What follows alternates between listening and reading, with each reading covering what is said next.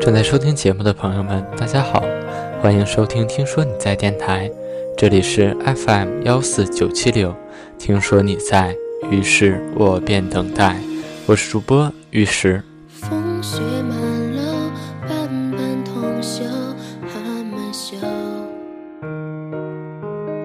当我们诚实的问自己，什么人对我们的生命最有意义，我们常会发现，并不是那些给我们劝告。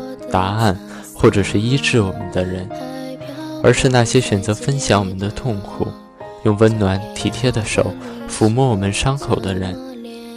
他在我们绝望困惑的时候，安静地陪伴着我们。他可以花整个小时与我们一同悲伤哀悼。在我们感到无助的时候，他虽然并不明白详情，也帮不上什么忙，但还是甘心的关注。默默地支撑着我们。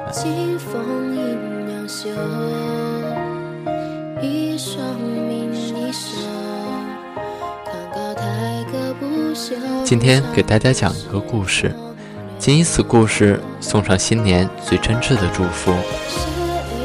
传说世间的一切生灵皆可以修炼成仙，而猫自然在其中。每修炼二十年，猫就会多长出一条尾巴。等到有九条尾巴的时候，就算功德圆满了，连天上的神仙都要敬让三分。可是这第九条尾巴却是极难修到的。当猫修炼到第八条尾巴时，会得到一个提示，帮助它的主人实现一个愿望。心愿完成后，会长出一条新的尾巴，但是从前的尾巴也会脱落一条，仍然是八尾。这看起来是个奇怪的死循环，因为无论怎样都不可能修炼到九条尾巴。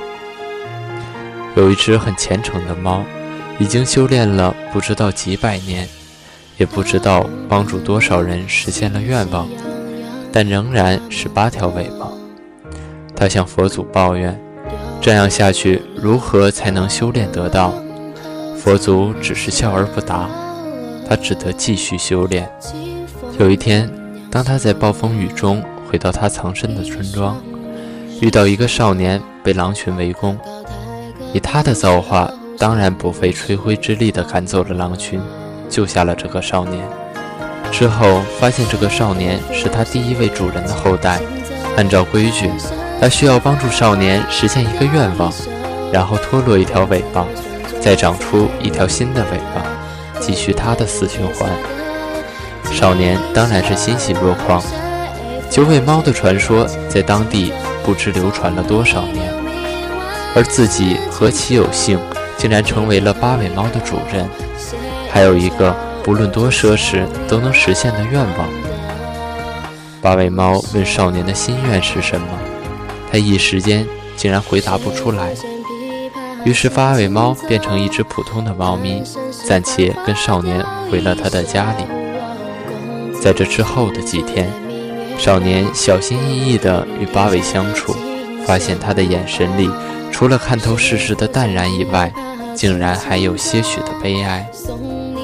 当他得知死循环的秘密之后，竟然对这只神通广大的猫产生了怜悯。终于有一天，八尾猫呆得不耐烦了，便问少年到底有什么愿望。少年想了想。问什么愿望都可以实现吗？八尾不屑地瞥了他一眼。少年接着一字一顿地说出：“那么，我的愿望就是，你能有九条尾巴。”八尾猫愣住了，眼睛里充满了疑惑，随后是一种难以言表的感恩眼神。他俯下身舔了少年的手，很温暖。于是，八尾猫长出了华丽的第九根尾巴，变成了真正的九尾猫。而少年的一生也过得十分幸福美满。故事到这里就结束了。原来得到的天机是如此：只有遇到一个肯让它圆满的人，八尾猫才能有九条尾巴。以前的人都自私的为自己考虑，觉得八尾猫为他们实现任何愿望都是应该的，从不会考虑八尾猫的感受。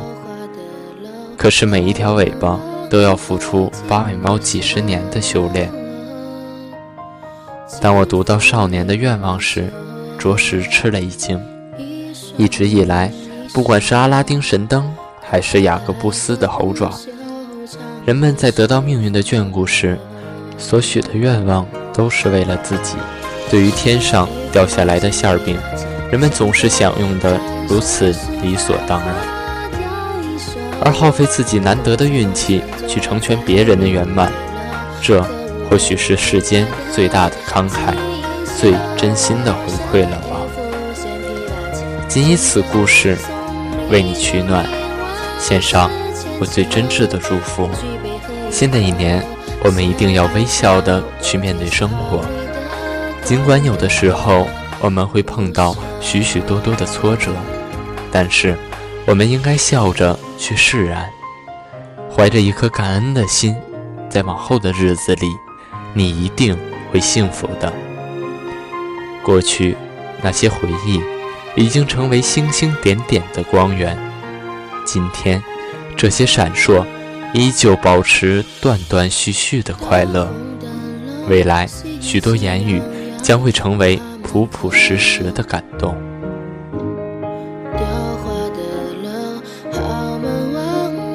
好了，今天的节目就到这里了，感谢您的收听，我是主播玉石。听说你在，于是我便等待。也欢迎您关注“听说你在”微信官方公共主页，来获取更多有趣的文章。我们下期再见。